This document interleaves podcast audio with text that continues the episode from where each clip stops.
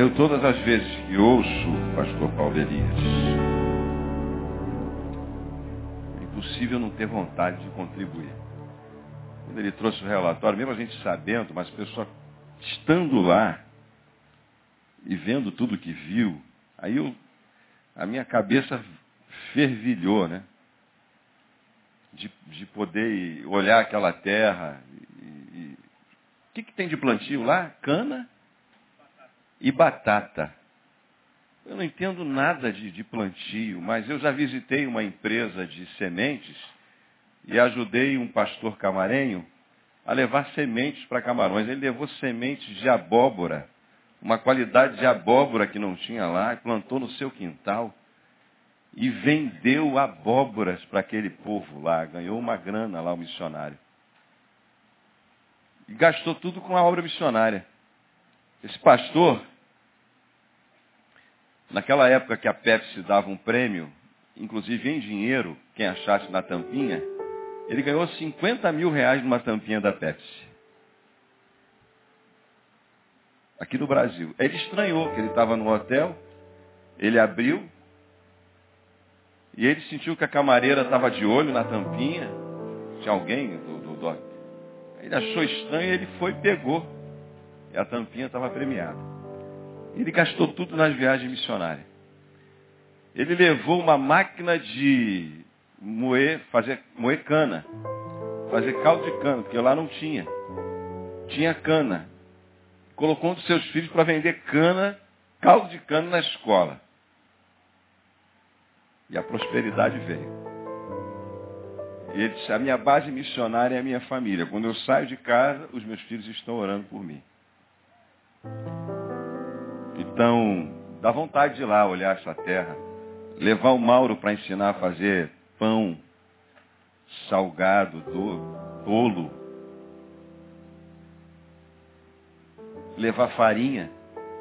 Ver se, se a terra dá para plantar trigo. Eles não têm dinheiro para fazer construções, por exemplo, como no Japão, que eles fazem aqueles prédios gigantescos com molas embaixo. E quando o Japão treina, aqueles prédios fazem assim, ó para não cair. Lá não, se construir de novo, vai ruir. E vier um terremoto, vai cair tudo. Então tem que mudar a forma, a concepção da, da, da engenharia, da arquitetura daquele lugar. Mas alguém tem que se interessar por aquele povo. Não tem nada para extrair de lá. As grandes nações não querem lá. Se já tivesse petróleo, já estava todo mundo lá. Estamos aqui no Haiti. Mas não tem. Se tivesse diamante, ouro, minério, estava todo mundo lá. Nós não vamos resolver o problema do planeta. Mas se Deus nos dá uma direção, isso a gente pode ajudar, aqui, ali, lá no sertão, onde a Juliane teve há pouco tempo, a gente vai ajudando no caminho, a gente vai ajudando. Muito bem. Ah, dia 18 do 12 foi a última vez que eu preguei aqui. E Deus me deu uma palavra, uma boa palavra, é muito pertinente. E eu propus no meu coração retomar essa palavra, continuar mais um pouco. E quem sabe numa outra oportunidade retomar de novo e continuar mais um pouco. Para a gente ser edificado um pouquinho. Então eu li alguns textos do Apocalipse e falei. Você pode abrir sua Bíblia no Apocalipse e talvez ouvir, porque a agilidade dos textos que eu vou ler já estão separados aqui. E falei que é notório, não precisa nem ser crente hoje. Você conversa com umas pessoas na rua e elas vão dizer, estamos, estamos vivendo o tempo dos fins. Olha esse calor, é o fim do mundo. A gente sabe que o, o homem, o ser humano, está interferindo no tempo. Já existem máquinas para provocar tempestades. Já existe tecnologia para criar situações é, de desastres ambientais para detonar com outras nações. Já existe tecnologia para fazer chuva. Então o ser humano está tentando administrar. Eu, estava falando com a Ana, eu estava falando com a Ana, e, e, a última foto que eu vi de Marte, acharam matéria orgânica em Marte. Matinho, aí eu vi a foto lá de Marte. O pessoal já está procurando outro planeta para habitar, porque já estão consumindo outros. A gente vê no. Já estão consumindo esse. A gente vê nos filmes que os alienígenas vão vir para destruir o planeta, mas nós somos os alienígenas que estão destruindo o planeta. Quem está destruindo somos nós. Tem ninguém de fora vindo para cá para detonar com o planeta. Nos filmes é alguém que vem para sugar a água, sugar o planeta, mas não, somos nós que estamos fazendo isso. E a Ana perguntou como é que vai ser a vida do planeta se as camadas polares derreterem. Então, muito daquilo que está acontecendo de desastre ambiental, atemporal e temporal, tem a ver com a ação do homem. Totalmente a ação do homem. E muito daquilo que, que a gente está vendo acontecer já estava predito, profetizado nas Escrituras. Então você vai conversar com uma pessoa, ela, não precisa nem ler muito a Bíblia, ela diz assim, Estamos vivendo o final do é o fim do tempo. Você vê a, a, a violência como ela avança. Você viu agora em São Paulo, o cidadão, pai de família, mas o cara era bacana, chefe de família, se aborreceu com o caminhoneiro, os dois. E foram discutir, um saiu com um pedaço de pau, o outro saiu com uma faca. E o, o, o cidadão foi esfaqueado na frente da sua esposa e filhos. E mor, morreu ali preso em flagrante, depois veio a polícia, simultaneamente. E tudo isso, e mais isso que está escrito aqui no boletim, ó, amor ou psicopatia, a incapacidade que nós estamos tendo de, de amar. E tem a ver com aquilo que nós vamos falar. Hoje talvez não mais, outra, outra oportunidade. Porque no tempo do fim, Jesus perguntou, por acaso quando vier o filho do homem, ele achará fé na terra? No tempo do fim, o esvaziamento de fé, uma apostasia generalizada, que é justamente você negar a sua fé, dizer, eu não creio em mais nada, uma apostasia avassaladora, Está difícil crer? Vamos falar um pouco sobre isso outra hora. Talvez hoje possamos chegar ao ponto de falar um pouco sobre o amor e por se multiplicar a iniquidade nos sermões proféticos, finais dos tempos. O amor de muitos Então não está difícil você falar com as pessoas e elas dizem assim, está tá difícil, o mundo está está acabando. As pessoas estão surtando. Pessoas normais, como eu e você. Então nós falamos que nesses tempos do fim, sobreviverão aqueles, acredito eu, que ainda conseguirem, no meio de tudo isso e dessas vozes essas vozes e outras vozes que estão ecoando por aí conseguirem ouvir a voz de Deus. Eu ainda sou de um tempo que quando saía de casa para ir a um culto, eu ia, hoje eu vou ouvir a palavra de Deus, hoje Deus vai falar comigo. Era assim que eu saía. E eu quero ouvir a voz de Deus. E eu ficava ali, ó, atento. Para que no meio de todas essas palavras, Deus pudesse, de alguma forma, realmente falar comigo.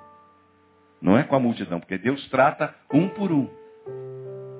Quando encontrou Saulo a caminho de Damasco, foi com Saulo que ele falou. Saulo, Saulo, por que me persegue? Tinha um monte de gente. Era com Saulo que ele estava tratando.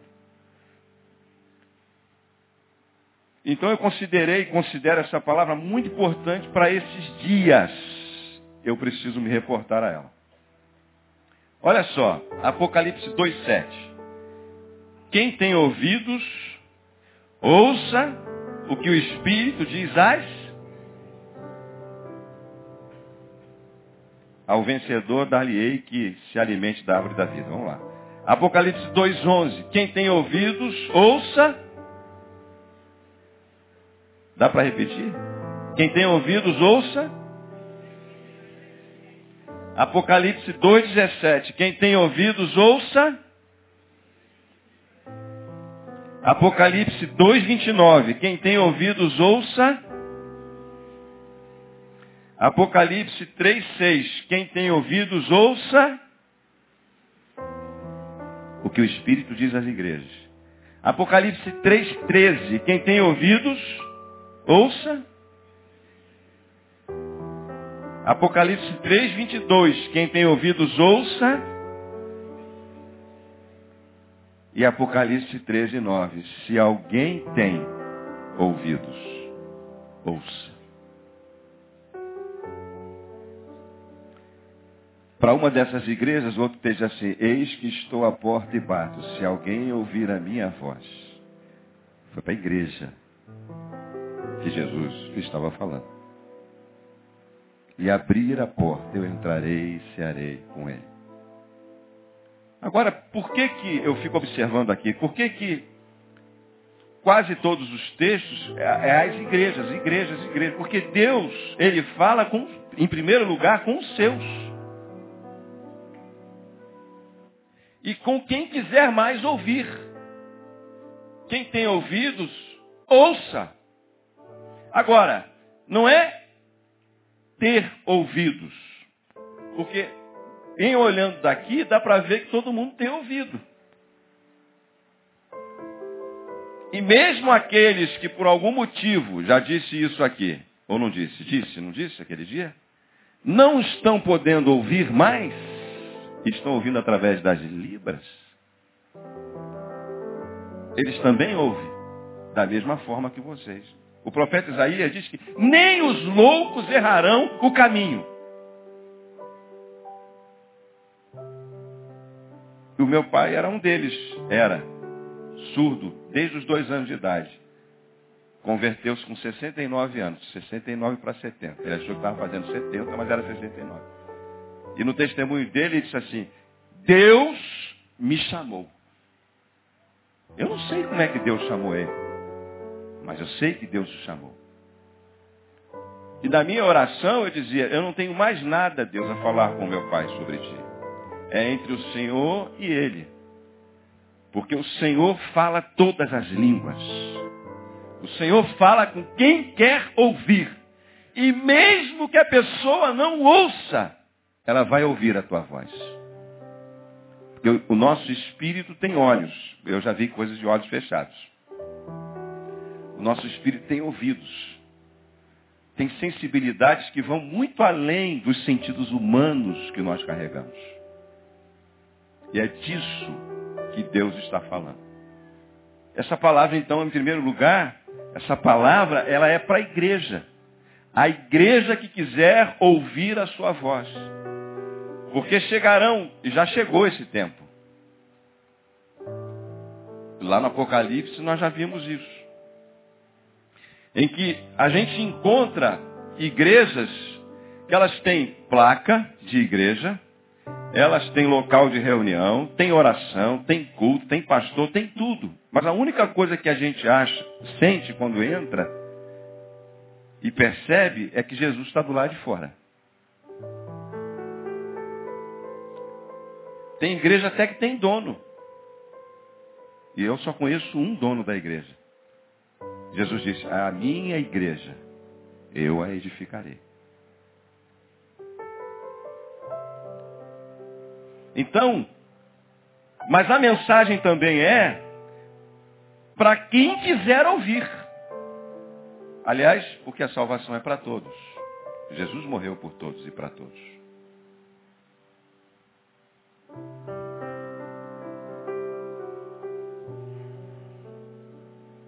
Nos últimos tempos, vou repetir, sobreviverão aqueles que ainda conseguirem ouvir a voz de Deus. Nos últimos tempos sobreviverão aqueles que ainda tiverem fé. E a fé vem pelo. Mas não é ouvir o sermão do pastor, é ouvir a voz de Deus. A fé vem pelo ouvir. Nos últimos tempos sobreviverão as igrejas que vão sobreviver. São aquelas que ainda conseguirão amar. Porque o amor de muitos, disse Jesus, vai acontecer, vai acontecer, esfriará. A fé de muitos se esvaziará. Eu já tenho orado por mim.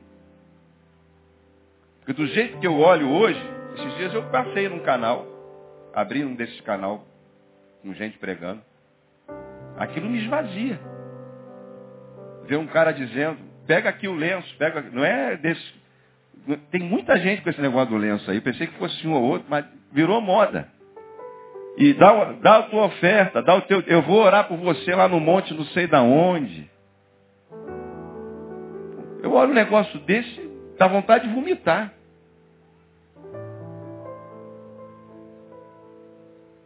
Ainda tem gente para isso, mas vai chegar um tempo que não vai dar mais. Não vai adiantar mais. Ninguém vai acreditar mais em nada. Você não vai acreditar mais em pregador, em pastor, em ninguém. Um tempo de grande apostasia, em que você você será a sua própria religião.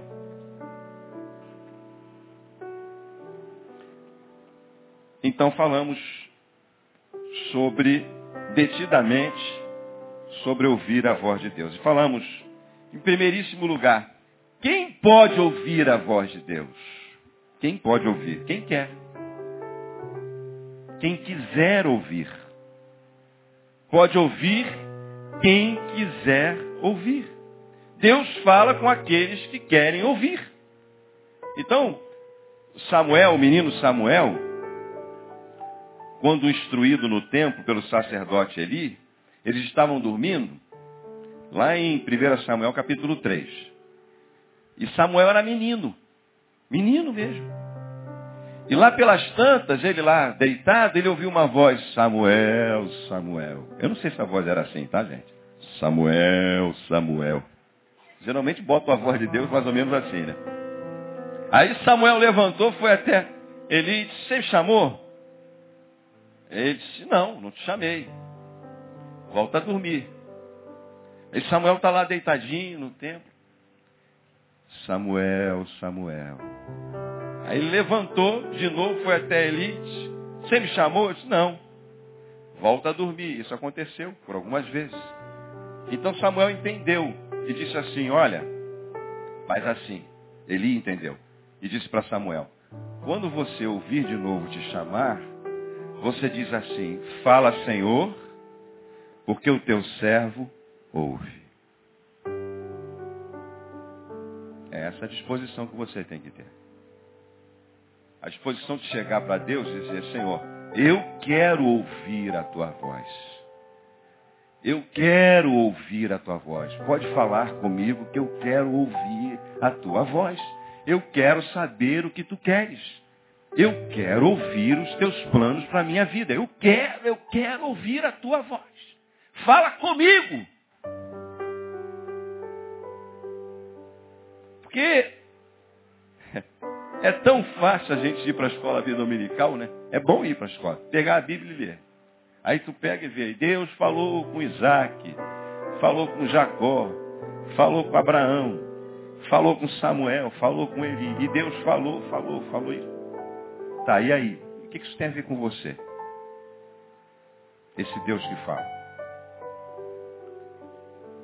É tão fácil falar da vida de Jacó, né? Falar da vida de Abraão, falar dos pecados de Davi. Moleza. Estudar, Agora, sentar para falar da sua vida com Deus e você dizer, Senhor, pode falar que eu estou aqui para ouvir. Da minha vida, não da vida de Davi, de Abraão, de Jacó. Eu quero falar com o Senhor da minha vida. Você está disposto a ouvir? Deus fala com quem quer ouvir. É básico isso, né? É tão simples. Você precisa, falamos também sobre isso, ter certeza, por exemplo, que Deus está falando contigo, né? E Deus chegou para Abraão e disse assim, Abraão, eu quero agora que você pegue o teu filho e apresente ele em sacrifício. E se Abraão fizesse parte da nossa ordem de pastores, recebesse uma orientação dessa, ou da nossa igreja, compartilhasse isso, nós dissemos, esse cara está louco, esse cara está maluco, esse cara pirou, é um religioso fanático, não pode ouvir um negócio desse. Se fosse, se ele tivesse dentro de um seminário teológico, dizer, esse cara pirou. Não existe argumento teológico que possa, de alguma forma, dar um embasamento bíblico, teológico, para ele fazer um negócio desse. Mas Deus falou com ele. E ele foi fazer o que Deus mandou fazer. E na hora que ele estava lá, na hora H, com, com o cutelo na mão, Deus falou de novo, Abraão, não faças nenhum mal, menino. O cordeiro está ali. Era só para testar aonde estava o teu coração. Com o filho da promessa que você esperou 25 anos e tanto queria ter. Abraão é chamado em aos Hebreus, é o pai da fé. Você precisa ter certeza, como Deus chega para Osés e diz, eu quero que você case com uma prostituta. Porque eu quero que você saiba como um corno se sente. Porque é assim que eu me sinto quando o povo me trai. Eu me sinto traído pelo povo de Israel. Eu quero que você seja traído e que você pregue a minha palavra sabendo como eu me sinto. Você precisa ter certeza. Como um jovem que chegou uma vez para mim e disse assim, pastor, encontrei uma prostituta. Eu digo, é uma menina maravilhosa. Ela quer sair da prostituição, quer casar comigo. Tá, e aí? Disse, qual o problema? Não, não problema nenhum, irmão. Você tem que buscar a direção de Deus. Dobre o teu joelho, ore e veja se essa é a mulher da tua vida. Porque de repente essa é a mulher da tua vida. De repente o parâmetro que a gente tem é, por não ouvir a voz de Deus, casa com um menino cristão como a gente vê por aí, em casos, a pessoa casa com um rapaz que está da igreja, daqui a pouco esse cara que está na igreja cantando o hino, louvando, pregando até a palavra, ele se transforma no demônio. Já ouviram essas histórias aí? O cara virou o capeta, o diabo. Nem parece que era crente. A gente olha as aparências, não tem direção de Deus, não ouve a voz de Deus, É precisamos ouvir a voz de Deus. Deus fala com quem quiser ouvir. Deus fala. Ele disse, as minhas ovelhas, elas ouvem a minha voz, Jesus disse, e me seguem.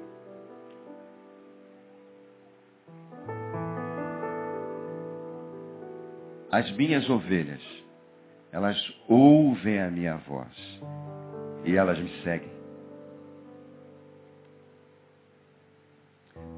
Às vezes, a gente, a impressão que eu tenho é que Jesus está morto. Para muitos. Porque nós acreditamos, nessa palavra que Jesus falou, Ele está vivo hoje. As minhas ovelhas ouvem a minha voz e me seguem. Isso é agora. Não, agora. E as pessoas, por não ouvirem a voz de Jesus, para tomarem algumas decisões, elas pegam a Bíblia e fazem a loteria do texto bíblico. O Senhor fala comigo. Aí abre a Bíblia abre a Bíblia, como diz aquela piada, né? O cara abriu a Bíblia e foi Judas e se enforcou. Aí o cara de novo abriu o texto, Senhor fala comigo, vai tu e faz o mesmo. O cara quer ouvir a voz de Deus desse jeito. Pegar a caixinha de promessas. Só tem promessa. Não tem nenhuma obrigação. Eu sou do tempo da caixinha de promessas. Ah, que versículo bom. Ah, que maravilha. Deus falou comigo hoje. Sobreviverão os que ouvirem a voz de Deus. Agora, Pregamos um domingo inteiro sobre isso. Então isso aqui é só a introdução. Por que não ouvimos mais a voz de Deus? Por que não temos mais ouvido a voz de Deus? No meio dessas vozes todas que nós ouvimos no dia a dia. Se a Bíblia diz, inclusive, que a própria natureza manifesta a sua glória, anunciam as obras das suas mãos. A gente chama isso na teologia de revelação natural. Por um motivo muito simples. Porque nós não queremos ouvir a voz de Deus. Nós queremos até ouvir um bom sermão. Nós sabemos, inclusive, aquilo que está sendo pregado. Sabemos, inclusive, aquilo que vai ser dito. A linha daquilo que gostamos, daquilo que não gostamos. Mas nós não queremos ouvir a voz de Deus. E quando é que isso começou? Lá em Gênesis. Porque diz o texto de Gênesis 3,8, e ouvindo Adão e Eva, a voz Senhor Deus, que passeava no jardim à tardinha, esconderam-se o homem e a mulher da presença do Senhor entre as árvores do jardim. E a palavra diz assim, ó, os vossos pecados fazem separação entre mim e vós. E que se você for perceber, se você quiser ser verdadeiro com você, você vai ver que muito mais do que buscá-lo em tempo que se pode achar, como diz o profeta Isaías, nós na realidade nos escondemos dele nos escondemos dele através das religiões. Vai falar com alguém de, de, de Jesus, quando a gente saía por aí batendo nas portas, ou encontrar alguém, eu queria lhe falar de Jesus. Não, já sou crente. Eu já sou católico. Não, eu sou da igreja tal. Então nós usamos as religiões e a fé que achamos que temos para nos esconder. Nós não precisamos mais ouvir nada. Eu já sou. Mas, se você for bem sincero, você vai ver que bem, na bem da verdade, nós ainda nos escondemos mais de Deus do que nos expomos diante dele.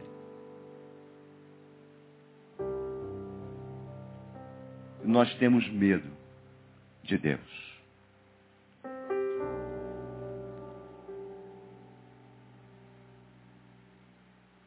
Medo É mais ou menos como o filho pródigo que está afastado do seu pai. E ele diz assim, será que meu pai vai me receber? Eu vou pedir para ele me tratar como um dos escravos, um dos funcionários. E ele vai todo temeroso. E o seu pai de longe o vê e quando chega o abraça. Mas há um medo. Há uma inquietação, uma expectativa se você não sabe se você vai ser recebido ou não. Nós nos escondemos de Deus mais do que o buscamos. Eu já reconheci isso na minha vida há muitos anos atrás. Há muito tempo. Por que nos escondemos de Deus? Deixa eu abrir aqui em João 3. Acho que um texto que pode melhor expressar isso. João capítulo 3.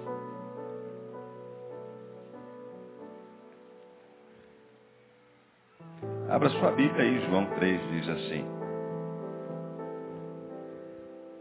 Começar do 16, porque é o mais clássico. Deus amou o mundo de tal maneira que deu o seu Filho unigênito para que todo aquele que nele crê não pereça, mas tenha a vida eterna.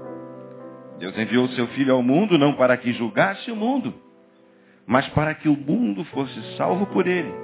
Quem crê nele não é julgado, mas quem não crê já está julgado por, por quanto não crê no nome do unigênito Filho de Deus.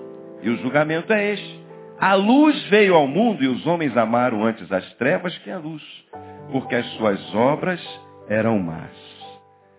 Porque todo aquele que faz o mal aborrece a luz e não vem para a luz para que as suas obras não sejam reprovadas. E você acha que isso só acontece com aquele que está lá nas trevas? Você acha que isso só acontece, esse texto só é lido evangelisticamente?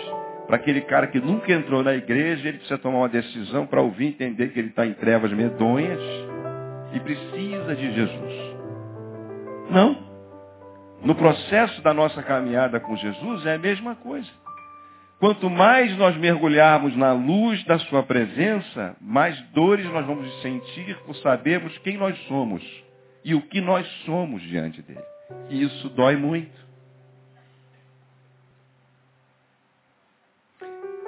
Eu estava conversando com um jovem muito próximo de mim que diz assim, puxa pastor, eu fui fraco. Eu falhei, eu caí. Chorando ele disse isso. Então eu disse para ele, meu querido, fraco você não foi. Fraco é o que nós somos. Eu não sou forte em área nenhuma da minha vida. Eu nunca me considerei forte em área nenhuma da minha vida. Fraco é o que nós somos. E foi assim que o apóstolo Paulo ensinou. Quando pensamos que somos fortes, somos fracos. Quando achamos que somos fracos, fortes somos.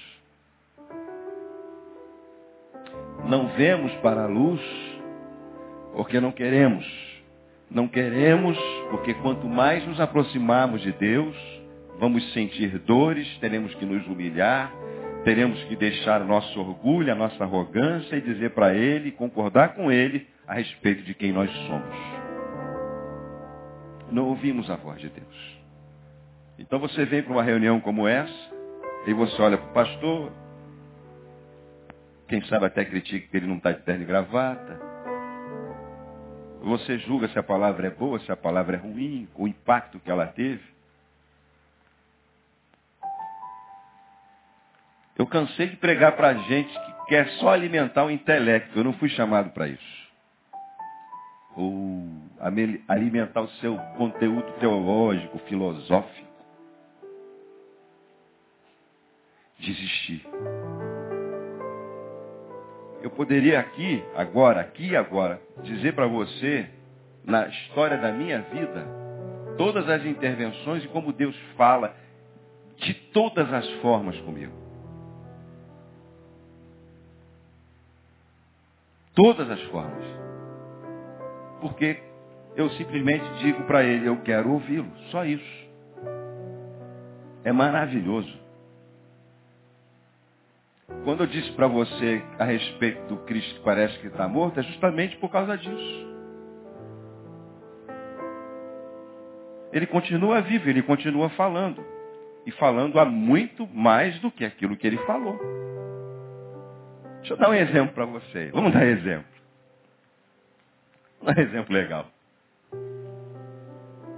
Eu não sei se você sabe. Parece que não. Mas eu faço parte do Ministério Efatá.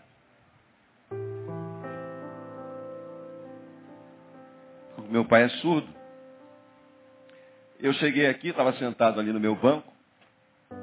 Eu fico observando o trabalho desses jovens aqui, do ministério que começou com a transmissão de linguagem de sinais, das libras para o culto, no culto. Hoje estamos aí com a síndrome de Down, o núcleo de síndrome de Down, dos autistas e todo tipo de pessoas com necessidades especiais, os PCDs, que nós temos acolhido na igreja. E eu dali, alguma coisa incomodando no meu coração, eu dizia para Deus, Deus, eu não vou me envolver com isso. Mas você sabe, você tem experiência. Eu não, eu não vou. a menos que alguma coisa aconteça e alguém me chame. Só no meu pensamento. Aí vou dizer para você. Eu saí daqui numa quarta-feira, em que o pastor Denilson ia pregar, ao invés de vir para cá, eu moro aqui perto. Eu fui lá na Igreja Batista de Irajá, aonde eu encontrei-me profundamente com Jesus, fui batizado, casei, fui seminarista por quatro anos, onde eu fui ordenado pastor. Eu digo, eu vou lá ver os irmãos do culto de quarta-feira, porque eu já estou aqui há quase um ano, ou mais de um ano, e não fui lá ainda, eu vou lá, ter uma comunhão, ver se conheço, vejo alguém conhecido da época tal. Aí fui culto de quarta-feira, estou lá sentado. Sentei lá atrás, tinha pouca gente, culto de quarta-feira, e o pastor estava pregando em Romanos capítulo 8. E lá no meio do sermão, lá no meio do sermão, ele disse assim, ó. Ele disse assim, já dizia Geraldo Vandré, quem sabe faz a hora, não espera acontecer. Eu gosto muito dessa frase, principalmente quando alguém diz assim, pastor, vou convidar o senhor para almoçar lá em casa, para jantar, vou fazer um churrasco.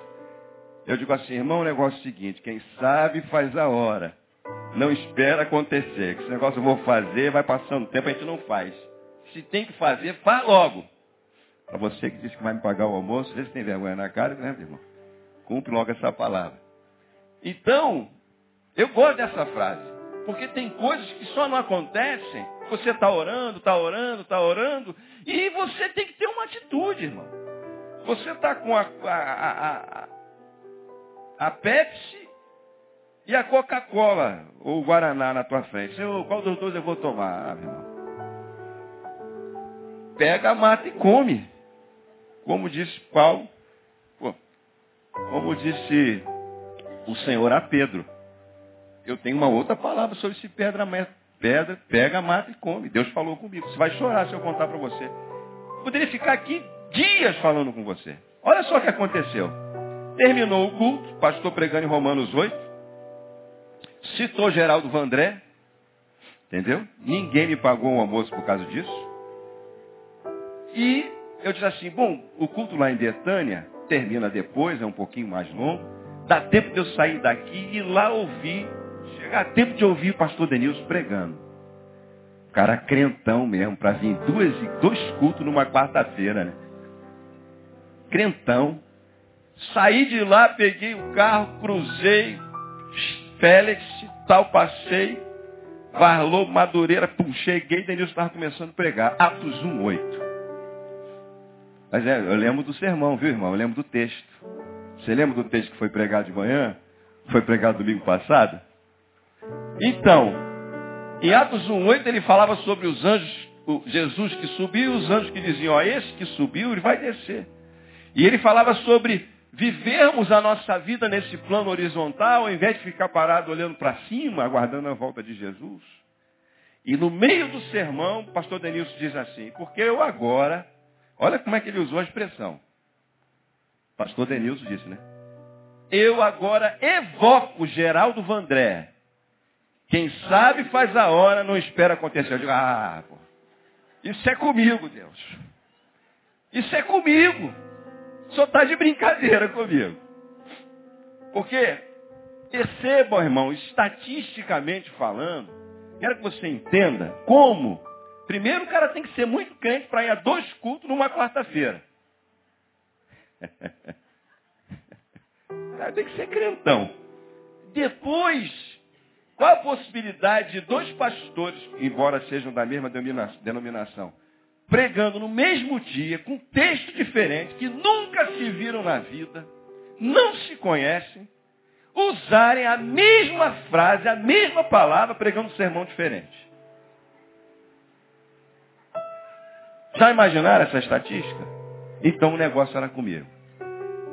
Então a minha pergunta para Deus, qual foi a segunda pergunta que eu tive? A pergunta era a seguinte, eu quero saber agora que o Senhor me diga, o que é quem sabe faz a hora, que eu sei, e não estou fazendo acontecer. Agora o senhor tem que me dizer, porque existem pelo menos quatro coisas que eu quero fazer, que eu sinto no meu coração, que eu não estou realizando ainda. Eu preciso que o senhor me diga.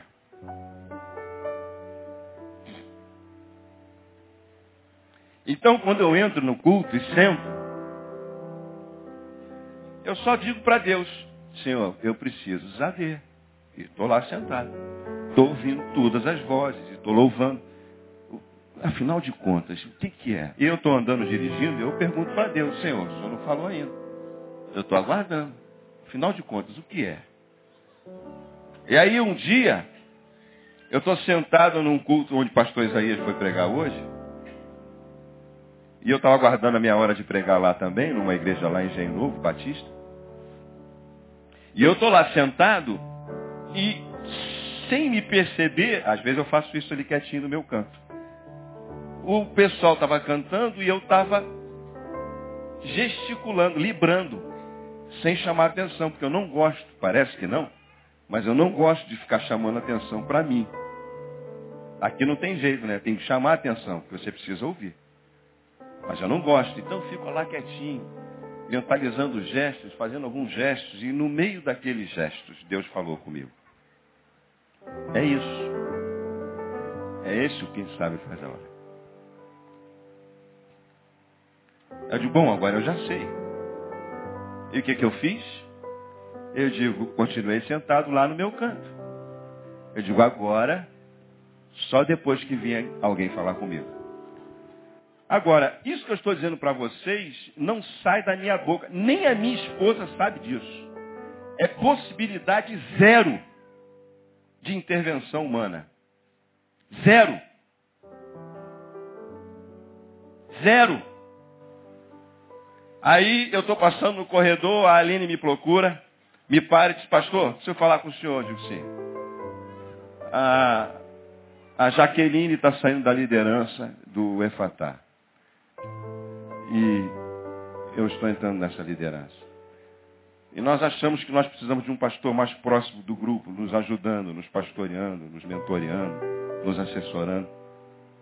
E nós achamos que, que, que deveria ser o Senhor. Acho que tem tudo a ver, porque o senhor tem pais surdos, o senhor já se comunica um pouco com os surdos e acho que o senhor podia estar junto com a gente. Quem sabe faz a hora, não espera acontecer. Agora eu peço, pra, eu pergunto para você, onde é que está escrito isso na Bíblia? Qual é o versículo? Porque a gente só acha que Deus só fala quando o livro de capa preta, que a gente não usa mais hoje, está aberto. Que ele não está vivo hoje. Eu quando eu vejo gente dizendo assim, eu estou tomando tal e tal, a denominação batista hoje está dividida. Ridículo. Porque decidiram na convenção batista agora, semana que terminou, semana passada, lá na Paraíba, que as mulheres podem fazer parte do pastoreio, da ordem dos pastores. E já estão criando uma nova ordem dos pastores, porque tem um grupo de pastores dizendo que não tem base bíblica para se aceitar a mulher pastora. Eu falaria cinco minutos só sobre isso. Eu não preciso nem da Bíblia para responder isso, aí. Porque eu creio e converso com Jesus e com Deus que está vivo. Eu não preciso base bíblica teológica. Quase uma heresia isso, né? Mas não é. É o que eu tento dizer aqui, já disse isso aqui umas três ou quatro vezes. Que Bíblia Enoque tinha na mão e só tem um textozinho escrito sobre ele, assim, Enoque andou com Deus e Deus o tomou. O levou, porque ele andava com Deus o tempo todo, ele sabia. Ele sabia para onde Deus estava indo, ele ia atrás. Ele não era aquele que orava, Senhor, abençoa os meus planos, abençoa a minha vida, vem comigo, Senhor, esteja comigo, Senhor. Ele disse, não, ele ia onde Deus estava. E Deus disse assim, cara, não tem mais como você ficar nesse planeta Terra. Eu vou levar você para junto de mim. Você está colado na minha, você não sai de perto de mim. Vou levar você. E foi o primeiro homem citado na Bíblia a não experimentar a morte. Mas eu posso usar a Bíblia para usar argumento bíblico teológico que os doutores da lei, doutores, está lá o cara, bota lá, pastor, como é que ele botou? Doutor, professor, pastor, pós-graduado, fulano de tal. A mulher dele, para falar na igreja, tem que pedir permissão para ele.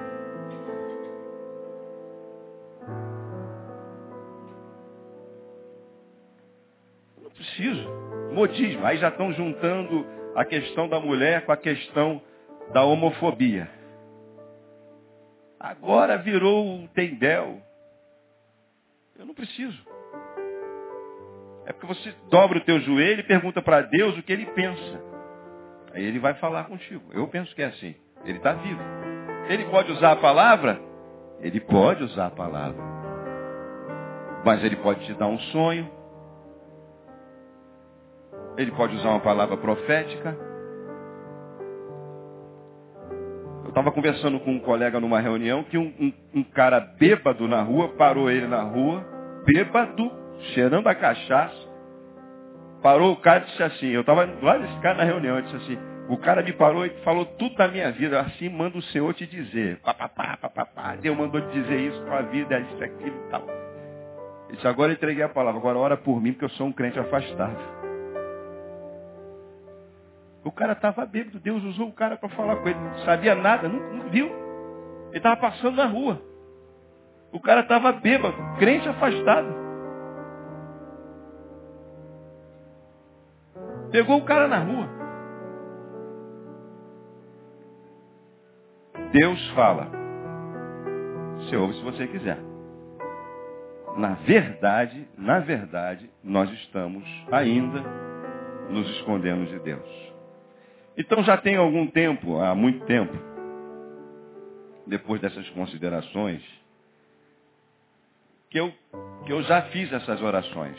Dizendo assim, Deus, eu não quero mais te conhecer da forma como eu te conhecia. Eu quero estar como no jardim, quietinho, em que o Senhor desce para visitar e eu não me esconda mais de ti. E aí o Senhor pode falar comigo e eu ouvir o Senhor. Porque tudo que o Senhor falar é verdade, porque o Senhor é verdade. Eu é que sou mentira.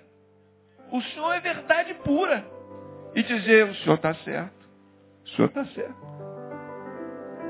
O Senhor está certo. O Senhor é perfeito em tudo.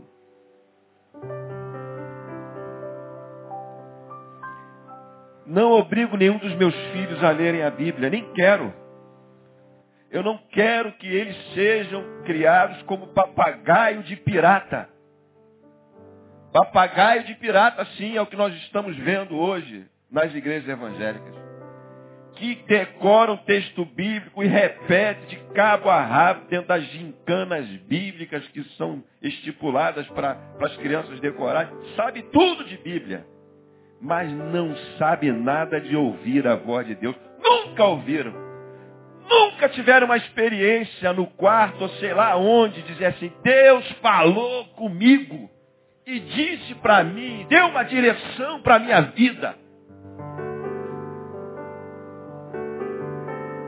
Você está entendendo isso? Por isso que eu estou pregando de novo sobre isso.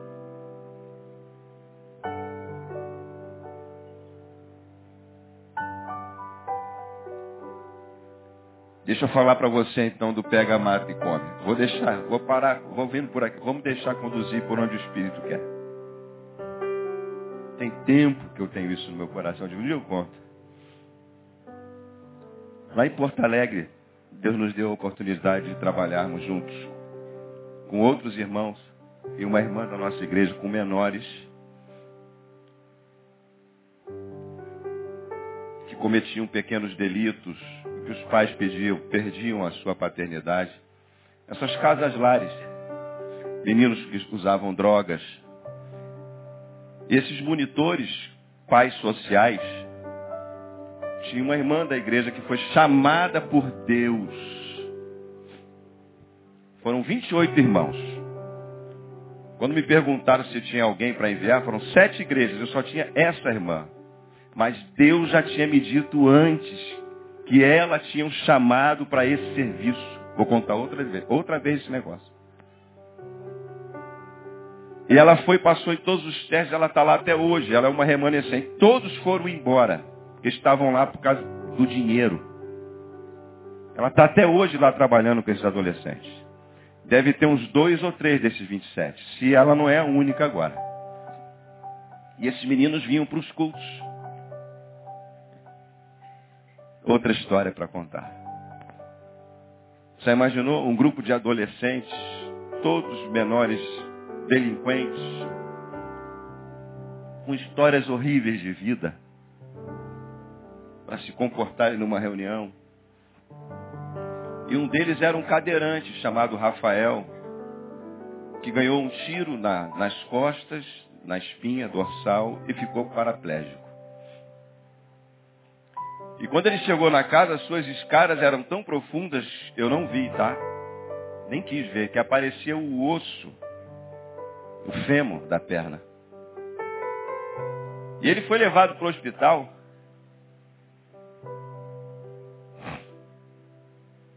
Ele foi levado para o hospital para cortarem a sua perna. E ele era um cara muito brabo, muito revoltado. Ele jogava tudo que tinha na frente, na, nos colegas, nos monitores. Era um cara muito revoltado. Mas lá pelas tantas, ele decidiu entregar a vida dele a Jesus. E alguns dias antes, eu, no púlpito, pregando, preguei sobre aquele texto de Atos dos Apóstolos, em que Deus fala com Pedro, Pedro, pega, mata e come. Não considere tu imundo a quem Deus purificou. Porque Pedro não queria ir na casa de Cornélio, Atos capítulo 10. E eu preguei sobre aquilo veementemente, aquele sermão bacana que todo crente gosta de ouvir, que maravilha. E naquela semana, alguém da casa me ligou e disse assim, olha, nós queremos que você vá visitar o Rafael, ele está entre a vida e a morte no hospital. Ele não quer que tire a perna dele, ele quer se batizar lá no leito do hospital. Eu disse assim, irmão, era um dos pastores da casa falando comigo que, na realidade, não trabalho na casa, eu assessoro a casa.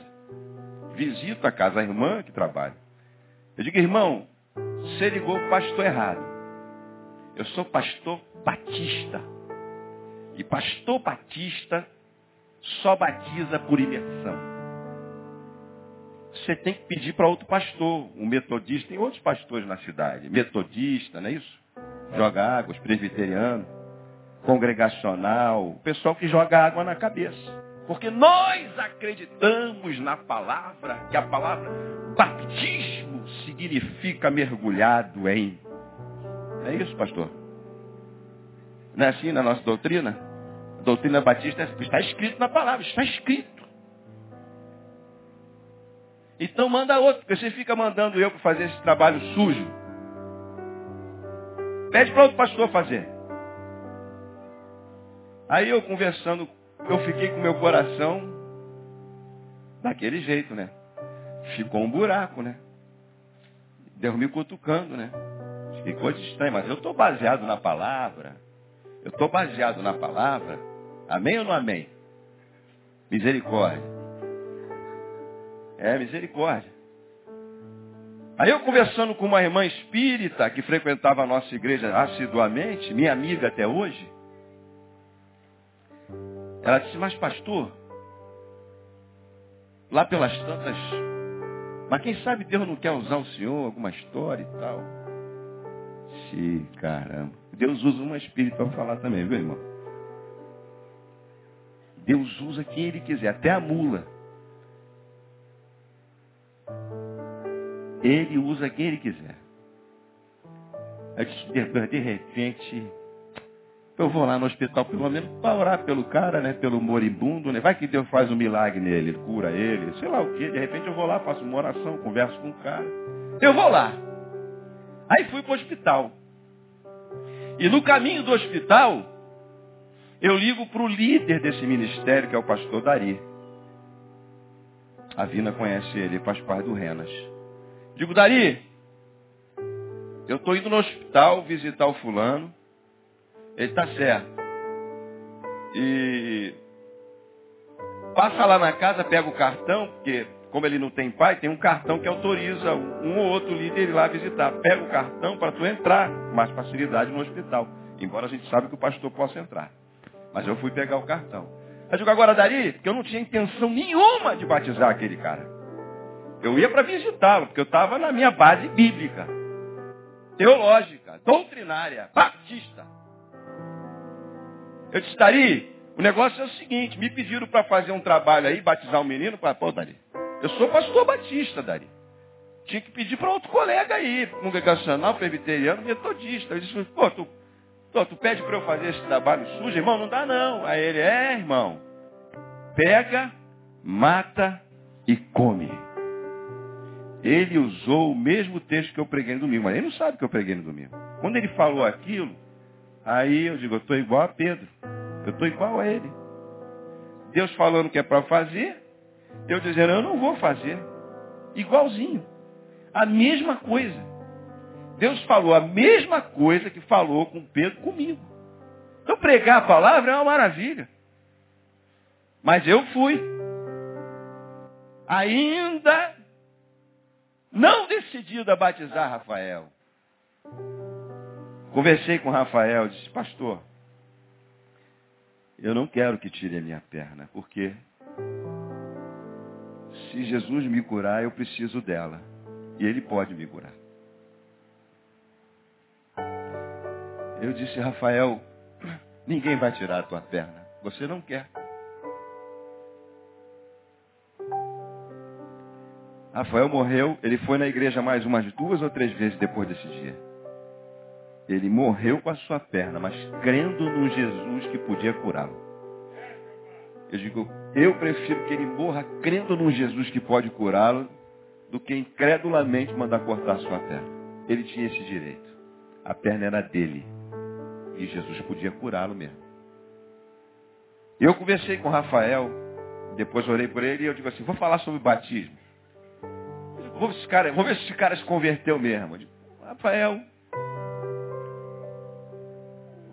você crê em Jesus? Você sabe quando Jesus morreu na cruz, tinha dois. Tinha dois bandidos do lado dele, dois ladrões.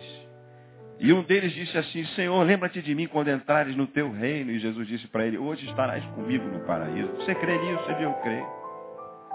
Então, você não precisa ser batizado porque o cara foi salvo. E não precisou de batismo, até porque não deu tempo dele ser batizado. Eu digo, Rafael, se você saísse daqui desse hospital hoje, porque você está aqui entre a vida e a morte, você entraria numa igreja e pediria para ser batizado? Você seria batizado numa igreja? Ele disse, sim, pastor. Se eu sair daqui, eu vou direto para o batismo.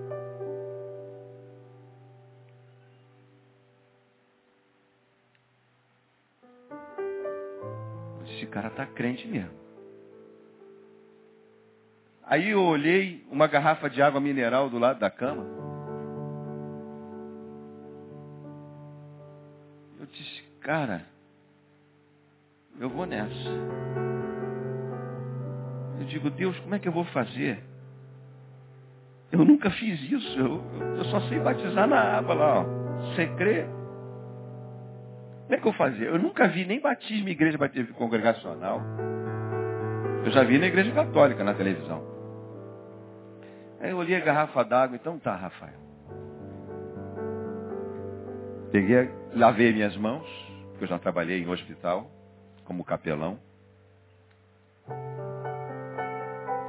Peguei, segura aqui para mim. Por favor. Vamos olhar aqui. Eu disse assim, eu vou pegar um pouco da água nas minhas mãos, tudo na hora. Eu vou tentar pingar três gotas na testa dele, ele vai sentir, porque ele era paraplégico daqui para baixo. Essas três gotas, tudo na minha mente na hora, vão representar Pai, Filho e Espírito Santo. E esse vai ser o batismo desse cara. E aí eu pinguei na mão dele. Só que, ó, não deu para pingar três gotas. Aí eu disse em nome do Pai, do Filho, do Espírito Santo, eu te batizo, e aquilo escorreu na testa dele, e eu fiz assim na testa dele. E orei com ele, e declarei ele batizado. E quando eu terminei, eu achei que ele tinha morrido, irmãos. Obrigado. Ele estava sem respirar. Eu, Rafael, Rafael, ele voltou como se tivesse mergulhado numa água. sensação espiritual que eu tive,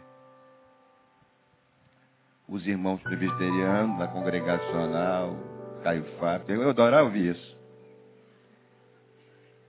A sensação espiritualmente que eu tive é que naquele momento ele foi mergulhado profundamente em águas. E ele voltou.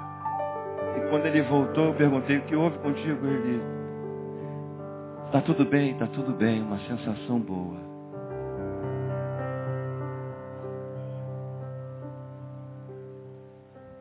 Isso só é possível, irmãos, se você estiver disposto a ouvir a voz de Deus. Só por causa disso. E eu estava disposto a obedecer aquilo que Deus mandou fazer. Eu fui até as últimas instâncias daquilo que era a base da minha fé. Mas compungido pelo Espírito Santo, eu precisei ir além daquilo que eu acreditava ser bíblico, teológico, doutrinário. E esse menino faleceu assim, dessa fé. Esse foi o batismo do Rafael. Porque Deus falou não com Pedro, ele falou com Lindoval. Pega, mata e come.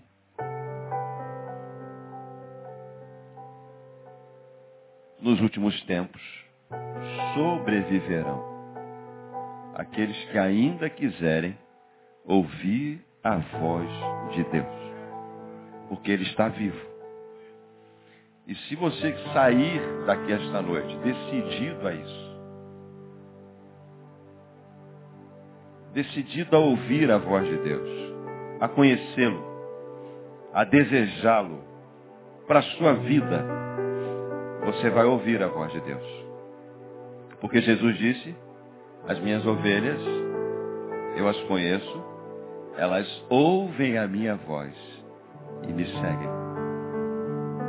Se de todo você acha que você ainda não é ovelha de Jesus, o que você tem que decidir agora é querer ser ovelha de Jesus. É dizer, Senhor Jesus, eu quero ser uma ovelha tua e eu quero ouvir a tua voz. Quero ser pastoreada pelo Senhor, que está vivo. Não está mais morto numa cruz.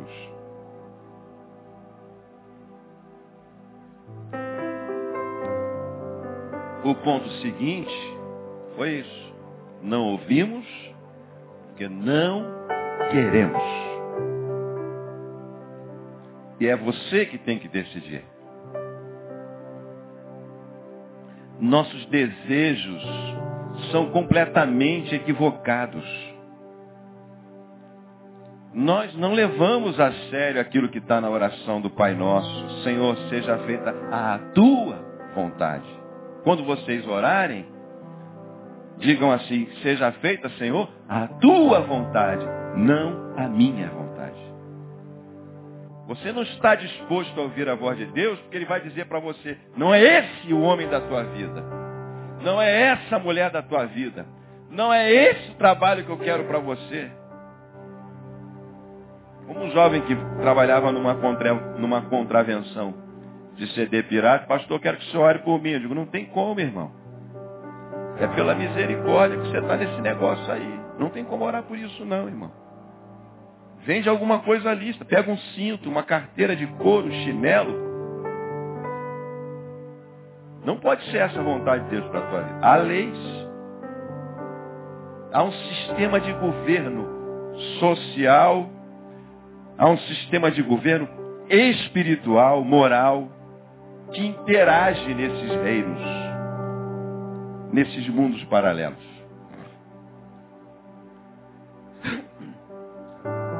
Deus vai dizer aquilo que você não quer ouvir. É o que acontece. Mas quando você, rendido à oração do Pai Nosso, como você ouve pregar aqui, inúmeras vezes, e Deus falar com você, perdoai como eu vos perdoei a vós. Digam, seja feita a minha vontade, assim na terra como no céu. Digam obrigado pelo pão nosso, ao invés de reclamar por aquilo que você come ou comeu. Por aquilo que só tem para comer hoje. De você sentar e dizer obrigado, Senhor, porque eu não estou comendo biscoito de lama. Meus filhos não sabem o que é passar necessidade. Não sei se dá para dar graças a Deus ou não por isso, porque é extremamente importante você entrar num certo deserto para depender de Deus realmente. Não foi à toa que Jesus foi para o deserto, conduzido pelo Espírito Santo. Você se esconde porque você não quer ouvir de Deus assim. Perdoa. Libera perdão. Diga para mim que a minha vontade é melhor do que a sua. Nós somos cheios de desejos. Nós somos como criança.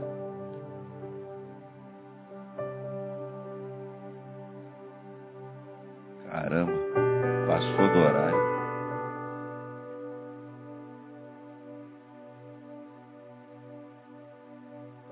Já, já disse isso aqui para você.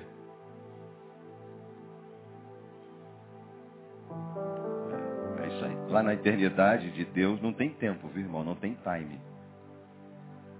Quando a gente está pregando, a gente entra numa atmosfera que a gente sai do tempo e do espaço como diz nosso pastor Isaías, é um transe. É mesmo. As coisas de Deus, você tem que dar tempo para Deus. Você tem que gastar tempo. Você tem que querer. Eu nem sinto a hora passar. Parei para olhar. Eu vou parar parar só por causa disso. Vou voltar a pregar sobre isso. Eu vou passar para o próximo ponto. Mais uns dois ou três, pelo menos. Se Deus quiser. Porque se ele me disser assim, olha, para por aí, fala sobre outro assunto. Eu me preparo para pregar, mas eu, eu venho pronto para se Deus falar alguma coisa comigo, já fez isso, abre tal texto. Eu não quis abrir uma vez. Eu não eu não estou preparado. É. Eu nem li o texto, eu não preparei as anotações. Deus eu quero que você abra. Eu não abri.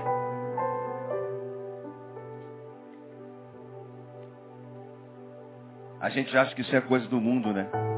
Você acha que é porque eu sou pastor, porque eu sou especial. Não tem nada a ver com o título, que não é título, é dom, que nós temos só tem a ver com ser filho. isso é para pastor. O Mauro entra na minha sala e diz, oh, vocês são assim com Deus, com o Altíssimo. Não é verdade isso. Hoje de manhã você ouviu o pastor Isaías pregar. Ele disse, o sacerdote, o sumo sacerdote, segundo a ordem de Melquisedeque, Jesus. E que você não depende de ninguém. Se tu quiseres crer, é só você acreditar. Agora eu termino então. Deixa eu dar para você a oportunidade. Oportunidade boa, boa, boa, boa, boa, boa. O vida pode vir, a gente vai encerrar cantando. De dizer para você assim. Pastor, eu entrei aqui essa noite, eu queria ouvir a voz de Deus. Eu não sei se eu ouvi a voz de Deus, talvez eu tenha ouvido, mas eu queria ser ovelha de Jesus. Eu não me sinto ovelha de Jesus. Eu quero ser pastoreada por Jesus e começar a aprender a ouvir a sua voz. Uma decisão que eu considero importante. Por quê? Porque Deus fala com quem quiser. É você que tem que decidir. Então, eu acho legal essa oportunidade, porque a gente pode identificar e orarmos juntos por isso. Então, se você entrou aqui essa noite e você está pronto para dizer para Deus, dizer assim, Senhor, eu não quero mais me esconder do Senhor. Eu quero que o Senhor venha me visitar na minha casa, no meu trabalho, na minha vida, onde eu estiver andando, dentro do ônibus, dentro do carro, dentro do banheiro. Eu quero que o Senhor fale comigo onde o Senhor quiser, a hora que o Senhor quiser. Eu quero ser ovelha sua. porque eu não sou ovelha. Eu quero ser ovelha. Quantos querem ser ovelha de Jesus? Só fique em pé no lugar onde você está e diz assim, eu quero ser ovelha de Jesus. Deus abençoe, irmão. Quero ser ovelha de Jesus. Eu quero ouvir a sua voz. Eu quero seguir os seus passos. Eu quero dizer, Senhor, não seja feita a minha vontade, mas a tua. Se o Senhor disser para mim, perdoa, perdoa. Se o Senhor disser para mim, abre mão, eu vou abrir mão. Que não sejam os meus desejos, mas sejam os teus. Olha quanta gente. Você viu? Você está vendo?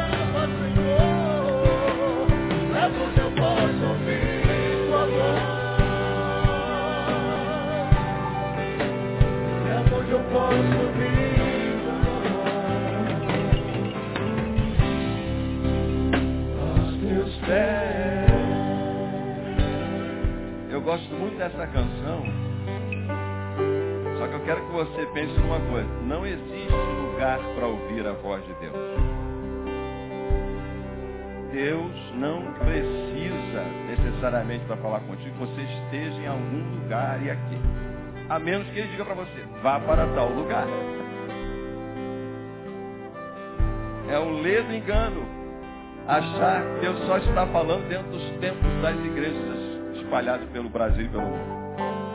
Não existe lugar. Foi isso que ele disse para a mulher samaritana. Senhor, onde é que é o lugar? Disse, não é aqui nem lá, é em espírito e em verdade. Aonde Deus mora, não é mais dentro dos templos, é dentro das dentro do teu coração. Ele fez da tua casa, do, da tua vida, ele faz morada dentro de você. Nós vamos orar.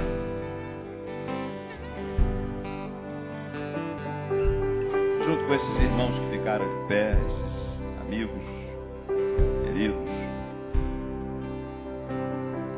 Mas aí eu quero só dar oportunidade para você, crente, crentão, crentão cheio da palavra, conhecedor da escritura. Eu queria que você fosse sincero com você. Dizer, Senhor, sei muita coisa, tenho experiência, mas tem tempão que eu não ouço a tua voz. E o que eu quero mesmo, preciso, é ouvir a tua voz. Eu quero ouvir a tua voz. Para a minha vida. Eu queria dar oportunidade para você ficar também em pé. para a gente orar junto.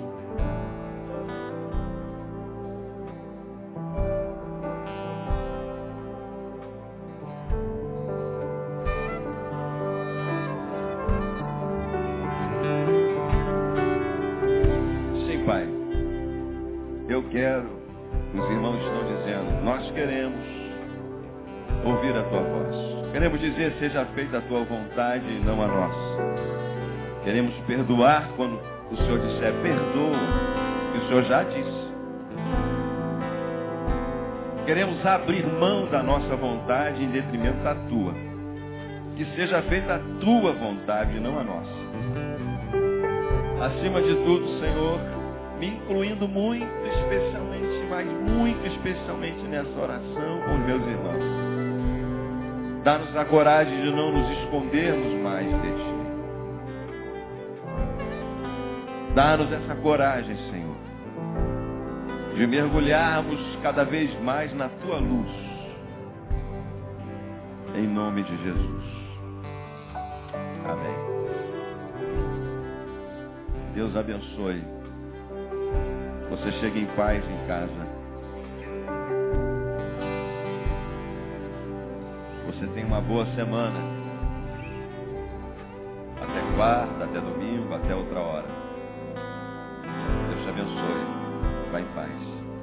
Vamos sair cantando essa canção.